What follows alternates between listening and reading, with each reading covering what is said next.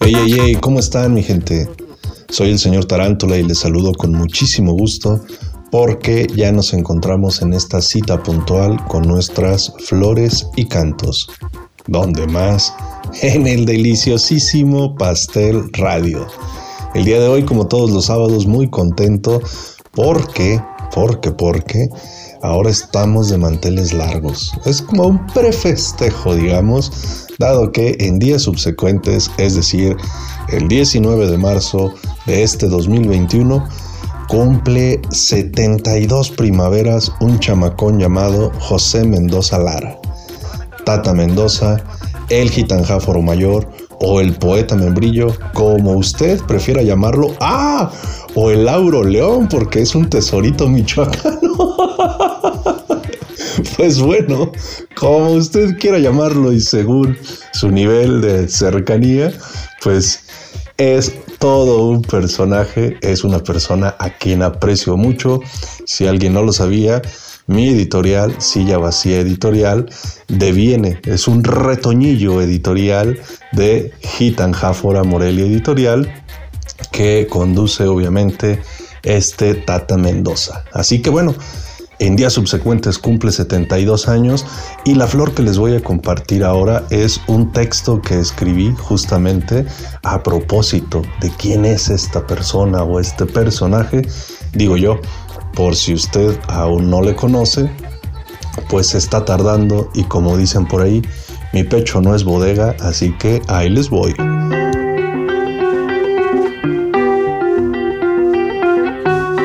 Si al llegar a su oficina uno logra disipar la nube de alquitrán que le da la bienvenida, en el fondo de la misma, sentadito en su sillón, si uno se fija bien lo encontrará en plena acción editorial.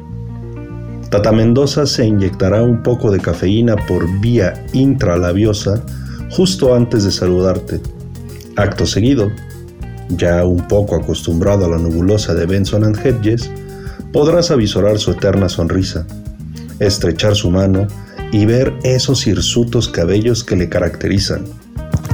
Ni te imaginas la cantidad de dinero que me he ahorrado en los últimos años que no he acudido al peluquero. Yo solito me corto el pelo. Más o menos así te dirá, y así lo comprobarás con esos cortasarianos cabellos.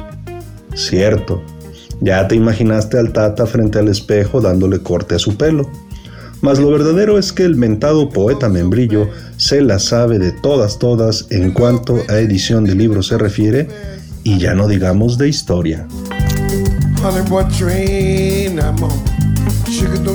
Si tienes una inmensa fortuna y deseas dilapidarla, pon en marcha una casa editorial. Así lo dice la sabiduría popular y así se viven las cosas en nuestro México lindo y querido pero eso a don Mendoza nomás no le interesa, y prueba de ello es el mantener vigente su editorial, Gitanjáfora. Poeta, historiador de académico nombramiento y editor de corazón, serían las tres primarias etiquetas que le podemos endilgar al señor. Pero eso no sería todo. También es padre, esposo, profesor, compa buena onda, crítico.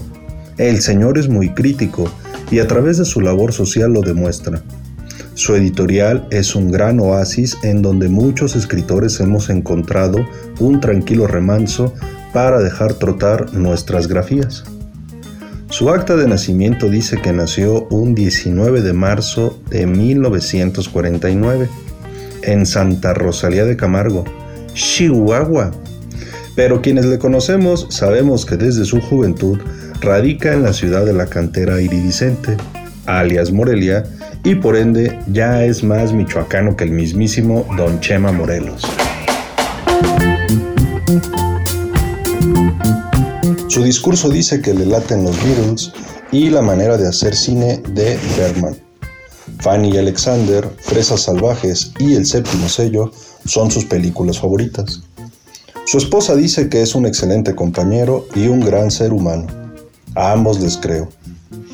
Todos los redutópicos recordamos a la cachis, que en paz goce, quien nomás le meneaba la colita cuando entre semana lo veía salir corriendo a las 6.50 am rumbo a la preparatoria número 4 de la Universidad Michoacana, para impartir sus clases de literatura sin haber dormido, pero bien emocionado porque había dejado diagramado un libro más, listo para imprimir y con su respectivo colofón. Poema en donde el editor plasma su hermenéutico sentir respecto al texto en ciernes.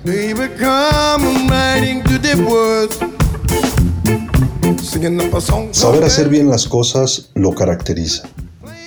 ¿A quién en su sano juicio se le ocurriría hacer libros artesanales con pasta dura y cocidos a mano? ¿Quién le dedicaría años de vida a una exhaustiva investigación documental que buscó salvaguardar el legado de los escritores de todo un estado, el Diccionario de Autores Michoacanos? ¿A quién conocen que durante tres lustros mantenga un editorial con sello independiente y que en dicho lapso haya editado más de 200 títulos diferentes en poesía, narrativa, ensayo, fenomenología, historiografía, caminaría, etc. Sí, a estas alturas ya lo adivinaron. A él se le ocurren este tipo de cosas y muchas otras más, como, por ejemplo, el mantener un seminario permanente de escritores michoacanos.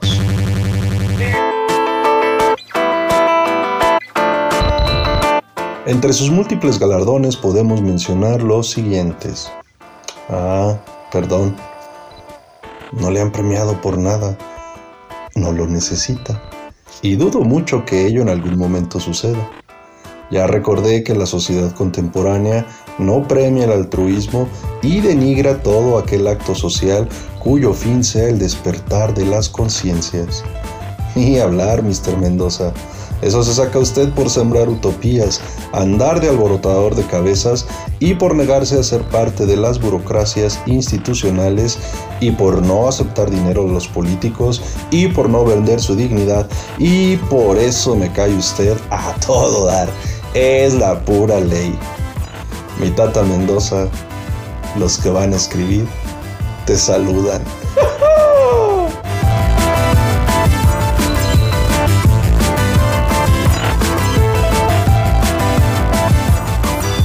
Señor Mendoza, acá entre nos, ¿qué tienen esos cigarros que usted fuma?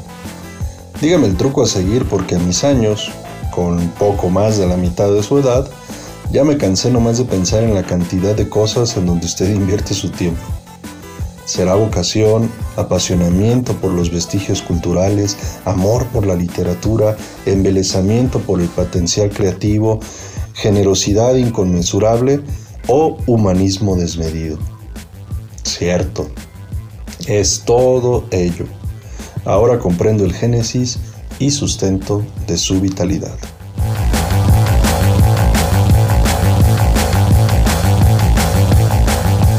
Pues ahí lo tienen. Yo me podría pasar horas y horas hablando de toda la buena vibra del Tata Mendoza y quienes le conocen saben que hay material para eso, pero baste señalar algo que al celebrar al Tata Mendoza, pues claro que también estamos celebrando a Laura Eugenia Solís, Lalis o, a decir de Pepe Mendoza, Laurita Espárrago, la compañera de toda la vida de Pepe y gracias a quien también Gitan Jafora al día de hoy sigue en pie y sigue funcionando y sigue dándonos joyas y joyas literarias y académicas. Así que Pepe, Lalis, desde Silla Vacía y desde mi corazoncito les mando la mejor, pero la mejor de las vibras. Y como siempre, les doy las gracias por su atenta escucha. A Roberto Castro le agradezco que haya tuneado esta cápsula. Y pues bueno, para celebrar al poeta y editor, qué mejor que una rola de botellita de Jerez. Pero, pero, pero, pero en una versión de Los Aguasaguas en un festival en Bélgica. Así que esto es para que nos pongamos a bailar, porque esta rola nos hace una pregunta existencial maravillosa. ¿Te gusta a ti ese son? Buena vibra, mi gente. Yeah.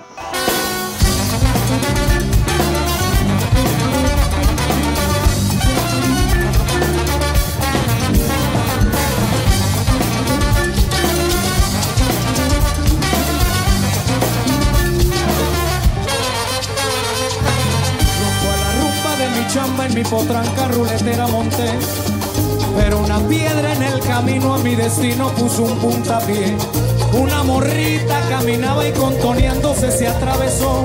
Una sonrisa toda prisa con sus párpados me parpadeó.